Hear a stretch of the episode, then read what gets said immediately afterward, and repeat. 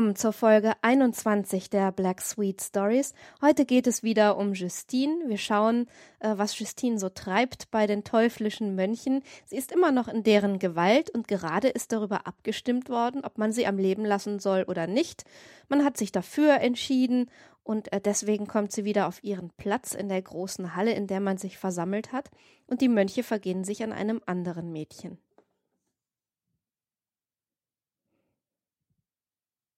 Jeder Mönch kommt an die Reihe, neben dem Opfer steht ein junges Mädchen mit den nötigen Instrumenten zur Auswahl.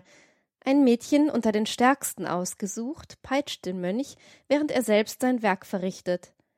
Indem ein Knabe ihm das Glied schleckt, muss die, welche an der Reihe ist, nachher geprügelt zu werden, vor ihm niederknien und ihn mit den innigsten Gebärden um Gnade und Nachsicht anflehen. Hingegen ermahnt ihn von der anderen Seite einer der Mönche, ja nicht nachzugeben, denn die größte Gefahr ist die Nachsicht und das Mitleid. Alle Mädchen, auch die jüngsten, selbst die Schwangeren, werden so gepeitscht. Jeder Mönch erledigt sechzehn, die meisten werden von vorne behandelt, was umso entsetzlicher ist, weil die innere Peitschung unvergleichlich schmerzhafter wie die andere ist. Die Scheusale geben nämlich darauf Obacht, dass die Knoten der Schnüre in das Innere der Scheide eindringen und in dieser heiklichen, überaus empfindlichen Gegend die furchtbarsten Schmerzen erzeugen. Je mehr ein Opfer klagt, desto stärker schlagen sie zu, je mehr es schreit, desto glücklicher fühlen sich die Mönche, desto aufgeregter werden sie, desto mehr begeilen sie sich daran. Doch kein einziger von ihnen entladet, so abgelebt sind sie schon durch das Laster. Nachdem dies vorbei war, setzten sich die vierzehnjährige und die schwangere dreißigjährige Frau auf das Kanapee, je zwei Mädchen wurden in ihre Arme gegeben, und die Mönche konnten an ihnen eine Marter je nach Geschmack ausüben, währenddessen Knaben und Mädchen den Handelnden in der verschiedensten Weise durch Unzucht reizen mussten. Severino beginnt. Das jüngste Mädchen wird ihm dargeboten, das Scheusal kneift den Popo der Unglücklichen mit solcher Gewalt, dass er ganz schwarz aus seinen Händen kommt. Dann flüchtet er sich in den Arsch eines Lustknaben. Man vögelt ihn auch selbst. Männer und Weiber umgeben ihn. Er küsst und filzt alles, was ihm in die Hände kommt. Er will seinen Samen verlieren, und um das zu erreichen, ist ihm alles gleich. Es gelingt ihm auch wirklich. Clement folgt auf ihn. Es ist das schöne Mädchen von fünfzehn Jahren, welches man seiner Wut ausliefert. Er nimmt eine Handvoll Dornen und reibt damit kräftig den ganzen Körper der Unglücklichen. Dann befeuchtet er mit Weingeist die Wunden, er wirft sich auf einen Schandknaben, aber nicht genug aufgeregt, um ihn zu vögeln, lässt er sich von ihm schlecken. Der Kerl entladet, seine Zähne eingrabend in den Popo der schwangeren Frau. Jetzt kommt Antonius an die Reihe. Er bedient sich eines achtzehnjährigen Mädchens zu seiner Wut. Er liebt zwar die Scheide, und doch misshandelt er die dieser reizenden Person auf schreckliche Weise. Er bedeckt sie mit Nadelstichen. Und nachdem ihn diese Grausamkeit genügend aufgeregt, er ihm fest steht, flüchtet er sich in die Scheide des kleinsten Mädchens und entladet die misshandelte Scheide zerkauend. Ambrosius kommt an die Reihe, das Scheusal erwählt sich dasselbe kleine Mädchen, das seinem Bruder gedient. Mit Faustschlägen treibt er sie vor sich her, sie fällt ihm ohnmächtig vor die Füße. Er poseriert einen dreizehnjährigen Knaben, man vögelt auch ihn, und sein Samen spritzt. Silvester kommt an die Reihe, ein zwanzigjähriges Mädchen muss ihm ihren Popo darbieten. Höre, sagt er zu ihr, ich will dir nicht verheimlichen, dass dir eine schreckliche Marter bevorsteht, du kannst dich ihrer entziehen, wenn du mir sofort einen schönen Haufen scheißt. Und der Elende weiß recht wohl, dass es der Unglücklichen unmöglich ist, weil sie soeben Jerome in gleicher Weise befriedigte. Vergeblich bemüht sich das arme Geschöpf. Es tut mir leid, sagt Silvester, und indem er eine Zange packt, reißt er ihr an mehreren Stellen die Haut von Hüften und Arschbacken, dass das Blut herabströmt. Er flüchtet sich in eine Fut, und seine Geliebte, wohl vorbereitet, scheißt ihm auf den Schwanz. Da entladet er und flucht Gott. Endlich bleibt Jerome noch übrig. Er wählt sich zum Opfer das dreizehnjährige Mädchen. Mit den Zähnen zerreißt er sie. Jeder Biss lässt das Blut hervorquellen. Ich hätte Lust, sie aufzufressen, schreit er. Er wirft sich auf den Arsch eines Knaben von sechzehn Jahren, vögelt ihn, beißt alles, was ihm in den Weg kommt, und entladet, nachdem man ihn prügelt. Die Mönche trinken und erholen sich, während die unglückliche Justine nahe daran ist, ohnmächtig zu werden. Das fünfzehnjährige Mädchen will sie trösten, dafür bekommt sie dreihundert Rutenstreiche, ihr Arsch zerfließt in Blut. Keine Gnade, kein Mitleid, sagt Silvester. Die Kerle sind zum Leiden hier. Jegliches Mitleid hieße den Zweck unserer Vereinigung verfehlen. Die Frauen sind nur geschaffen zu unserer Lust. Widersetzen sie sich, so muss man sie wie wilde Tiere töten. Was liegt an einer Hure, wenn Leute wie wir zu einem Ständer kommen wollen? Silvester, sagt Jerome, du vergisst die christliche Nächstenliebe. Ich scheiß auf alles, was christlich heißt. Diese Religion ist nur für die Bettler gemacht und darum predigt sie Nächstenliebe. Zu was brauchen wir sie, die wir in Üppigkeit schwimmen? Wir brauchen niemanden, daher fort mit der Nächstenliebe, fort mit jeglicher Schwäche aus unserem Herzen, damit nur die Wollust, die Grausamkeit und das Verbrechen darin Platz habe. Glaubst du, Silvester, dass man seinen Feind töten solle? Ganz bestimmt, antwortet Silvester. Mit allen Mitteln muss man ihn verfolgen, und zwar aus einem sehr einfachen Grund. Wenn er könnte, würde er mich töten, und ich erfülle so die Aufgabe des Gesetzes. Ja, ich werde sogar niemals warten, bis sich seine Absicht deutlich zu erkennen gibt. Bei der leichtesten Andeutung werde ich mich seiner entledigen, denn man darf nicht warten, bis sich das Gewitter gebildet hat. Es ist eine bittere, wenn auch ewige Wahrheit, dass ein Tropfen meines Blutes mir mehr gilt als alle Blutströme der anderen. Der Egoismus ist das heiligste Gesetz der Natur. Man kann sagen, dass es ein Laster ist, solange es meine Seele beherrscht, werde ich ihm folgen. Die Gesetze der Menschen, geltend für die Gemeinschaft, sind von den Menschen gemacht und können irren. Aber das Gesetz der Natur, eingegraben in das Herz des Einzelnen, ist ein sicheres, ewiges Gesetz. Meine Prinzipien sind hart, ihre Schlüsse gefährlich, aber sie sind gerecht. Ich bin der Mensch der Natur, nicht der Gesellschaft, und folge daher den untrüglichen Gesetzen der Natur, auch wenn sie den Menschengesetzen zuwiderlaufen. Ich werde mich nie scheuen, die Menschengesetze zu verletzen, nur werde ich die nötige Vorsicht anwenden. Wenn das System Silvesters richtig ist, so müsste man den Menschen von der Gesellschaft, in die ihn seine Bedürfnisse getrieben, abschließen. Wenn ihn aber seine Bedürfnisse hineingetrieben, sagte Severino, so müsste er, da er der Gesellschaft bedarf, ihre Gesetze erfüllen. Das ist gerade, antwortete Ambrosius, der Trugschluss, der die lächerlichen Gesetze geschaffen. Um von der Gesellschaft zu erlangen, was er braucht, hat sich der Mensch den Gesetzen unterworfen. Wäre es nicht besser, sich alles selbst zu nehmen? Besser ist es, im Walde seinen Lebensunterhalt zu suchen, als ihn in der Stadt zu erbetteln und seine eigenen Neigungen dem Allgemeininteresse aufzuopfern. Ich hasse alle sozialen Einrichtungen. Sie rauben uns die Freiheit, unsere Kraft und machen uns zu feigen, schwachen Sklavenhorden, die der erste beste Bürger lenkt, wie er will. Dann würden die Verbrechen auf der Erde regieren, sagt Severino. Das ist ein Sklavengedanke, antwortet Ambrosius. Was heißt Verbrechen? Die dem Allgemeininteresse schädliche Tat. Was heißt Allgemeininteresse? Die Summe der Einzelinteressen. Aber gerade das, was du Gesamtinteresse nennst, ist nur Gesamtopfer, und ich stehe nicht an, mir durch ein Verbrechen die Rechte, die ich aufgeopfert, wieder zu erlangen. Denn ich habe niemals diesem Gesellschaftsvertrage zugestimmt, und ich liebkose daher alles, was dem zuwiderlauft. Das ist, sagte Ambrosius, fressend und saufend, ein unmoralisches Gespräch. Was nennst du unmoralisch? Das, was die Menschen von der Tugend abführt, sagte Severino. Komme doch endlich zur Überzeugung, sagte Ambrosius, dass Tugend und Laster nur eine Frage der geographischen Lage sind. Wir haben nur einem zu folgen, und das ist unserer eigenen Neigung. Denn was die Natur uns eingibt, ist gut. Folglich, sagt Jerome, waren die perversen Seelen Nero und Tiberius natürlich? Gewiss, sie folgten nur der Natur. Ich begreife nicht, sagt Clement, wie man auf die längst abgetanen Sachen wieder zurückkommen kann. Ich habe nur widersprochen, sagt Severino, damit sich euer Geist mehr entwickle. Ich bin überzeugt davon, sagt Ambrosius, dass du genauso denkst wie wir. Ja, ich gehe noch weiter, sagt Severino. Vergeblich zermartere ich mein Gehirn nach einem gigantischen Verbrechen. Nichts befriedigt mich. Auch ich, sagt Jerome, plage mich seit zwanzig Jahren vergeblich, ein solches zu ersinnen. Alles, was wir hier tun, ist nur ein Schatten.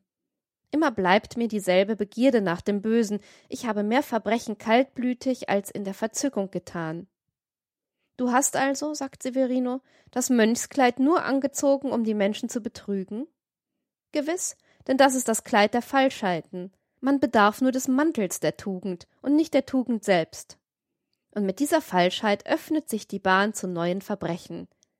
Ich muss euch einmal meine Lebensgeschichte erzählen, sagt Jerome, damit ihr seht, dass ich niemals des Verbrechens satt wurde. Kann man das denn jemals werden? sagt Silvester. Warum kann man nicht zu jeder Stunde welche begehen? Nur ruhig, sagt Severino, seine Rolle fortspielend. Es wird die Zeit kommen, wo das höchste Wesen mit Donnerstimme in alle Herzen sprechen und euch zwingen wird, alle seine Regungen Gott zu weihen. Mein Freund, sagt Ambrosius darauf, die Religion ist das Nonplusultra der Dummheit. Nur der braucht sie, der ohne sie nichts in der Natur erklären kann. Sie dient nur dazu, um die Geister zu verwirren, indem sie alles ins Dunkle hüllt und uns für das, was wir nicht verstehen, etwas bietet, was wir noch weniger verstehen. Die Naturerscheinungen führt sie auf einen unsichtbaren Handelnden, auf etwas Unnatürliches zurück. Ist der menschliche Geist befriedigt, wenn man ihm als Erklärung für das, was er nicht sieht und nicht versteht, einen noch unsichtbareren und unverständlicheren Gott bietet? Fragst du einen Christen, wer die Welt geschaffen, wird er dir sagen Gott. Wirst du ihm um die Gegenmittel gegen dieses Unheil fragen, bekommst du zur Antwort Gebete, Prozessionen, Opfer. Warum ist der Himmel aber böse? Weil die Menschen schlecht sind. Warum sind die Menschen schlecht? Weil ihre Natur verdorben ist. Und warum ist ihre Natur verdorben? Weil Adam in den Apfel gebissen hat. Und wer hat ihn dazu gebracht? Der Teufel. Und wer hat den Teufel geschaffen? Gott. Ja, wozu hat denn Gott den Teufel geschaffen? Da weiß der Trottel keine Antwort. Fragst du so einen Tölpel, was den Menschen in Bewegung bringt, antwortet er die Seele. Fragst du ihn, was die Seele ist, so bekommst du als Antwort das ewige Geheimnis. Fragst du ihn, ob die Tiere eine Seele haben, sagt er nein. Ja, warum handeln, fühlen, denken sie dann? Wieder bekommst du keine Antwort. Daraus erhält, dass der Mensch die Chimäre der Seele nur aus Arroganz geschaffen.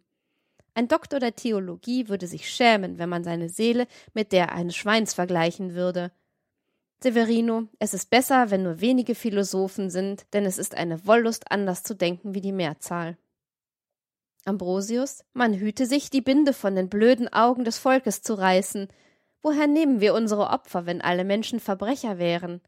Darum lasst uns die Kirche, lasst uns den Thron beschützen. Sie fördern die Dummheit und sichern uns unsere Vergnügen.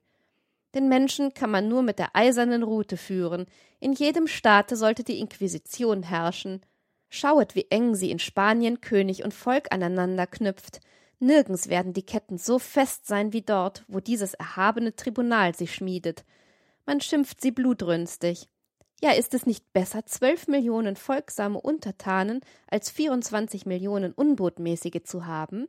Nicht durch die Zahl seiner Untertanen, sondern durch die Größe seiner Macht und durch den Gehorsam seiner Menschen ist ein Fürst groß.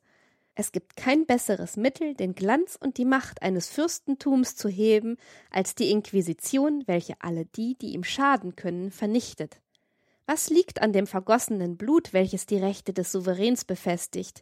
Viel mehr Blut würde fließen, wenn diese Rechte gestürzt würden und das Volk in der Anarchie und im Bürgerkrieg sich zerfleischt. Ich glaube, sagt Silvester, dass die guten Dominikaner in den Martern ihrer Inquisition auch ihre Wollust nähren.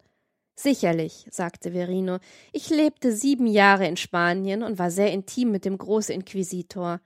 Eines Tages sagte er mir, kein asiatischer Despot kann seinen Harem mit meinem Kerker vergleichen. Männer, Weiber, Kinder, alle Geschlechter, alle Nationen liegen mir auf einen Wink zu Füßen.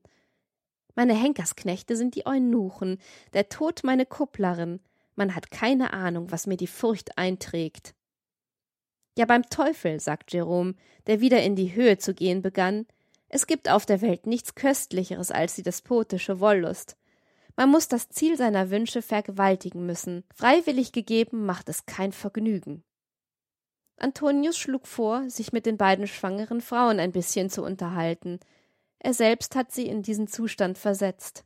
Sein Vorschlag wird angenommen, man schiebt in die Mitte des Saales ein Postament von zehn Fuß Höhe und stellt darauf Rücken an Rücken die beiden Unglücklichen. Die ganze Umgebung wird mit Dornensträußchen umsteckt. Gezwungen, auf einem Fuß zu stehen, stützt sich ihre Hand auf eine biegsame Birkenrute.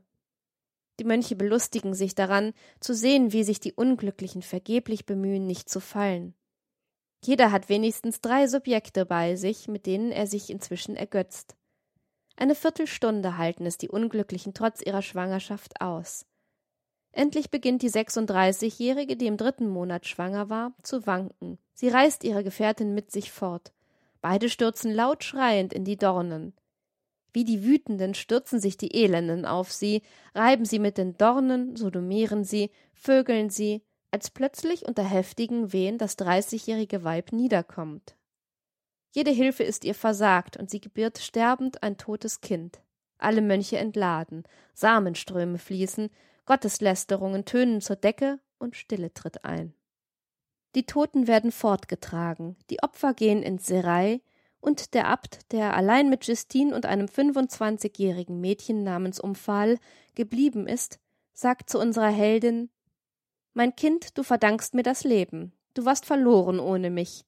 Folge diesem Mädchen, sie wird dich in deine Pflichten einweihen, und nur die vollste Unterwerfung und Folgsamkeit wird mich das, was ich für dich getan, nicht bereuen lassen. Zeig mir deinen Arsch. Er hat dich gerettet, denn ich verehre ihn. O mein Vater, seid noch großmütiger, gebet mir die Freiheit wieder, die ihr mir geraubt, und ich werde euch bis an den Rest meiner Tage segnen. Was habe ich von deinen Segnungen? antwortete der Mönch. Dein Körper ist es, der mir Vergnügen schafft. Und Severino, bedient von Omphal, führt während dieser Reden sein Glied in das Arschloch Justinens ein. Nach einigen Gängen zieht er sich zurück. Ich würde sie schon heute Nacht mit mir nehmen, wenn nicht eine männliche Jungfernschaft mich erwarten würde. Deshalb verschiebe ich es auf einen der nächsten Tage. Zieht euch zurück. Der Abt entfernte sich, und unsere zwei Dulderinnen gingen in das Serei, dessen eherne Pforten sich sofort hinter ihnen schlossen. Justine war zu müde und zu traurig und dachte nur an Ruhe, und auch ihre Erzieherin, ganz erschöpft, hatte nichts dagegen einzuwenden. Am nächsten Morgen befand sich Justine beim Erwachen in ihrer Zelle. Die größte Ruhe herrschte überall. Der Saal in der Mitte der Zellen war von einem sehr hohen Fenster beleuchtet, das dreifach vergittert war. Die Zellen waren nicht verschlossen, und die Mädchen konnten ungehindert in den Saal gehen und sich gegenseitig besuchen. Der Name eines jeden Mädchens stand über der Tür. Sie suchte Omphal auf und warf sich weinend dem Mädchen, dessen zartes und mildes Gesicht ihr eine verständnisvolle Leidensgefährtin verriet, in die Arme. O teure Freundin, sagte sie und setzte sich aufs Bett zu ihr. Ich kann mich noch von den Gräueltaten, die ich erduldet und mit angesehen, nicht erholen. Wenn ich jemals an die Freude der Wollust dachte, bildete ich mir ein, sie sei so rein wie der Gott, der sie geschaffen. Ich glaubte, sie bestehe aus Liebe und Zartgefühl und bestehe nicht darin, wie wilde Tiere seine Mitmenschen zu martern. Großer Gott, es scheint, als ob jede Tugendregung für mich nur Unglück mit sich bringt. Ich wollte zum Himmel flehen, als ich in dieses Kloster kam, und was ist mein Los? Unverständliche Vorsehung spricht deutlicher zu mir, damit ich nicht an dir verzweifle. Umfall versucht, die Arme zu trösten. O Justine, sagt sie voll Liebe, genauso wie du habe auch ich geweint, doch die Gewohnheit hat meine Tränen gestillt, auch du musst dich daran gewöhnen. Der Anfang freilich ist schrecklich, denn nicht nur der Zwang, alle Lüste dieser Wüstlinge zu erdulden, ist unsere tägliche Marter, sondern auch der Verlust unserer Freiheit, die Grausamkeit, mit der man uns behandelt, und der Tod, der uns vor Augen schwebt. Jeder Unglückliche tröstet sich, wenn er einen Gefährten hat. So beruhigte sich auch Justine und bat ihre Genossin, sie mit allem Schrecklichen, was ihr bevorstand, vertraut zu machen. Vor allem, sagte Umfall, muss ich dich Viktorin vorstellen. Sie ist die Direktorin dieses Serais und hat die größte Gewalt über uns. Sie wird schon ungehalten darüber sein, dass du sie nicht früher besucht hast ordne deine Kleider ein wenig und komme mich dann abholen. Justine, erschrocken über diese neue Pflicht, folgt, und nach einigen Kleinigkeiten kommt sie zurück, ihre Freundin abholen. Es ist an der Zeit, dem Leser ein Bild von Viktorin zu entwerfen. Sie war ein großes, mageres Mädchen mit schwarzen Augen und schwarzen Haaren, einer römischen Nase von grausamem und hartem Aussehen, sehr sinnlich, grausam, verdorben und gottlos, stolz auf ihren Platz, den sie mit ebenso viel Eifer als Despotismus ausfüllte. Sie besaß alle Laster und Ausschweifungen, sowohl geschlechtliche wie auch Trunksucht, Verleumdung, Falschheit, kurz die größte Verworfenheit, so dass dieses Weib ein Ungeheuer war, von dem man nur etwas Scheußliches erwarten konnte. Seit achtzehn Jahren lebte diese Megäre freiwillig im Kloster, sie war die einzige, die frei aus und eingehen konnte. Da sie aber in ganz Frankreich von den Gerichten verfolgt wurde, bediente sie sich nur selten dieser Erlaubnis. Um ihrer eigenen Sicherheit willen dachte sie nicht daran, diesen Ort zu verlassen, wo sie ruhig allen ihren Lastern frönen konnte. Ihre Wohnung, bestehend aus Speisezimmer, Schlafzimmer und zwei kleinen Zimmerchen, lag in der Mitte zwischen Knaben- und Mädchenserei, so dass sie sie leicht beaufsichtigen konnte. Viktorin war beim Frühstück, als ihr Omphal Justine vorstellte. Ihre Tafel war reich besetzt und von sechs Flaschen Champagner gekrönt. Tritt näher, sagte sie zu Justine. Schau, das ist ja ein reizendes Mädchen. Diese schönen Augen, der süße Mund. Küsse mich, mein Herz. Noch einmal. Und etwas mehr Zunge, wenn ich bitten darf. Stecke sie mir so weit hinein, als ich es tue. Justine folgte. Wie sollte sie auch der widerstehen, von der ihr Leben abhing? Der dauerndste und schamloseste Kuss folgte. Umfall, sagte die Direktorin.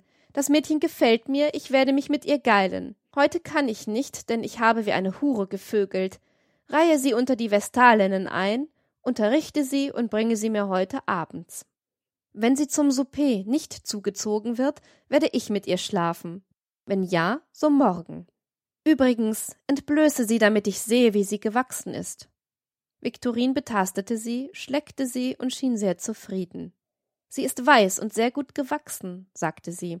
Sie muss wie ein Engel entladen. Auf Wiedersehen, ich muss frühstücken, alles andere heute abends. Madame, sagte ehrfurchtsvoll Umfall, meine Kameradin will sich nicht zurückziehen, ohne dass ihr die Ehre widerfahren ist, welche allen Novizen zuteil wird. Ah, sie will meinen Arsch küssen? sagte die schamlose Kreatur. Und das übrige, Madame? Also vorwärts. Und dabei entblößt sich die Vettel zuerst vorne bis über die Lenden und zeigt Justine die scheußlichste Kloake, an welcher noch der Samen von der verflossenen Nacht klebte. Zunge, befahl das Scheusal, und das arme Mädchen musste widerstrebenden Herzens ihr zu Willen sein. Dann hob sie sich rückwärts auf und auf ein Zeichen von Umfall küsste sie ihr die Arschbacken und das Arschloch und bohrte, fast ohnmächtig, auf den ungestümen Befehl Viktorinens auch in diese Mistgrube ihre rosige Zunge. Endlich war diese scheußliche Prozedur vorüber, und die beiden Mädchen kehren in die Zelle Justinens zurück. Hier nun gab Umfall ihrer Kameradin alle Einzelheiten. Vor allem, liebe Freundin, wirst du sehen, dass alle Zellen, sowohl die der Knaben als die der Mädchen, gleich einfach und elegant eingerichtet sind. Die Fenster sind so hoch, dass man nicht hinauflangt und dreifach vergittert. Die Eisentüren schließen das Serei vom Festsaal ab. Warum, fragte Justine, findet man nicht über allen Türen Namen? Die Namen der Toten werden sofort ausgelöscht. Heute fehlen zwei und darum zwei leere Tafeln. Was ist denn mit Ihnen geschehen? fragte Justine. Erinnerst du dich nicht an die unglückliche Schwangere von gestern abends? Und außerdem fehlt noch eine in der jüngsten Klasse. Aber Geduld, Justine, und gehen wir der Reihe nach vor. Gehen wir zuerst in den Speisesaal, wo unsere Genossinnen zum Frühstück versammelt sind. Sie treten ein, und Justine wird von 28 Mädchen umringt, wie man sie in Europa nicht schöner zusammenfinden kann. In der Klasse der Jungfrauen fiel Justine ein zehnjähriges Mädchen auf, schön wie der Liebesgott. Ebenso war unter den Vestalinnen ein siebzehnjähriges Mädchen, die mit ihrem schönen, zarten Gesicht, ihrer süßen, melodischen Sprache wie eine Romanfigur anmutete. Unter der Sodomistenklasse befand sich eine, deren herrliche Augen, prachtvolles dunkles Haar und Formen wie aus Marmor gemeißelt mit einer Venus konkurrieren konnten. Es wäre aber unmöglich, all die Schönheit zu beschreiben, von der Justine geblendet wurde. Ein weniger eitles Mädchen wie Justine wäre aber auch von dem Lob geschmeichelt worden, mit dem man sie überhäufte. Hierauf zogen sich die beiden Freundinnen in die Zelle zurück, und der Unterricht Justinens begann. Vor allem muss ich dir, Justine, dieses entsetzliche Haus beschreiben. Du kennst die Kirche und das Kloster, aber du hast keine Ahnung, wie unsere Behausung gelegen. Leider nur zu richtig hat dir Severino gesagt, dass eine Flucht unmöglich ist. Am Ende der Sakristei befindet sich eine Tür, welche in einen finsteren Gang führt, was du vielleicht in deinem Schrecken übersehen hast. Zuerst geht der Gang in die Tiefe, weil er unter einem Graben von dreißig Fuß durch muss, dann steigt er wieder und so gelangt man in unseren Pavillon nach ungefähr zweihundert Klaftern. Sechs Mauern aus Dornen und Stechpalmen von drei Fuß Dicke verhindern, dass man unsere Wohnung nicht einmal von der Spitze des Kirchturms sehen kann. Der Pavillon ist nämlich nur fünfzig Fuß hoch, die Hecken aber sechzig. Der Pavillon ist mit einem Bleidach gedeckt, auf welches verschiedene immergrünende Bäume so gepflanzt sind, dass sie mit den Hecken einen Wald zu bilden scheinen. Im Souterrain des Pavillons ist ein großer Salon und zwölf Zimmer. Sechs davon dienen als Zellen, die sechs anderen als Kerkerzellen. Letztere sind fast niemals leer. Der Aufenthalt dort ist schrecklich. Sie sind feucht und gänzlich kalt, und man wird ganz nackt bei Wasser und Brot eingesperrt. Nicht die leichteste Decke, nicht einmal ein Geschirr für die Notdurft bekommt man. Sucht man eine Ecke auf, so wird man geprügelt und gezwungen, mitten im Zimmer zu entleeren. Welch ausgesuchte Barbarei und Schmutz! Oft wird man auch angekettet und gleichzeitig werden Ratten, Skorpione, Schlangen und Salamander hineingelassen. Einige von uns sind schon nach acht Tagen darin gestorben. Oft bleibt man ganze Monate darin, das wenigste ist fünf Tage. Oberhalb des Souterrains befindet sich der Speisesaal, wo die Orgien gefeiert werden. Daran schließen sich sechs Boudoirs, wo sich jeder Mönch mit einem Opfer einschließen kann. Diese Zimmer enthalten alles, was die Fantasie der Wollust und der Grausamkeit bieten kann. Zwei weitere Kabinette dienen zu geheimen Zwecken. Niemals hat einer von uns sie betreten. Zwei weitere dienen für die Provisionen. Eines ist die Küche, eines Dienerzimmer. Zwölf Zimmer sind im ersten Stock, sechs davon gehören den Mönchen. In den sechs anderen ist die Dienerschaft untergebracht. Dieselbe ist mit Ausnahme des Koches und des Arztes taubstumm. Die Mönche schlafen jede Nacht hier. Sie kommen um fünf und um neun Uhr gehen sie ins Kloster zurück, mit der Ausnahme eines, welcher der Tagesregent heißt. Ich werde dir auch seine Tätigkeit beschreiben. Die Mönche bringen selbst die notwendigen Lebensmittel, Wein liegt im Keller, und ebenso befindet sich dort ein großartiger Brunnen. Unsere Zahl ist immer mit dreißig festgesetzt, jede Klasse hat ihr Kleid, frisieren müssen wir uns selbst, und jeden dritten Monat bekommen wir dazu ein Modell. Die Gewalt der Direktorin ist unbeschränkt. Bevor wir zu den Orgien gehen, müssen wir uns von ihr untersuchen lassen, ob wir auch in dem geforderten Zustand sind, sonst werden wir sofort schrecklich bestraft. Das verstehe ich nicht, sagte Justine. Jeden Morgen, antwortete Umfall, bekommt Viktorin die Liste der zum Souper befohlenen Mädchen. Bei jedem Namen befindet sich eine Bemerkung über den gewünschten Zustand, ungefähr folgendermaßen Julie darf sich nicht waschen, Rose muss scheißen können, Adelaide farzen, Alphonse muss einen dreckigen Arsch haben und so weiter. Wird der geforderte Zustand bei dir nicht gefunden, so straf dich Viktorin sofort. Welche Scheußlichkeit. Aber ich bitte dich, fahre fort. Es gibt verschiedene Strafen, sagte Umfall, für die verschiedenen Fehler. Der Tagesregent, welcher die Mädchen für die Orgie aussucht, die Wohnungen visitiert und die Klagen Viktorinens in Empfang nimmt, führt auch die Strafen aus, die entweder er oder Viktorin bestimmt. Sie sind folgende. Erstens, in der Früh nicht gewaschen sein, das heißt im Sommer um sieben Uhr, im Winter um neun Uhr, fünfzig Rutenstreiche. Zweitens, die Forderungen für das Souper nicht erfüllen oder nicht die vorgeschriebene Tracht haben, zweihundert Rutenstreiche. Drittens, aus Missverständnis oder sonstiger Ursache nicht den vorgeschriebenen Körperteil herzeigen, drei Tage nackt sein zu jeder Jahreszeit. Viertens, schlechte Kleidung, schlechte Frisur, zwanzig Nadelstiche, wohin es dem Regenten gefällt. Fünftens, nicht angeben, wenn man die Periode hat, sofortige Unterdrückung mit Eiswasser. Sechstens, am Tage, wo der Arzt die Schwangerschaft konstatiert, hundert Hiebe mit dem Ochsenziemer auf den ganzen Körper. Straflos ist man nur, wenn es den Mönchen gefällt, die Mutter für größere Qualen aufzusparen.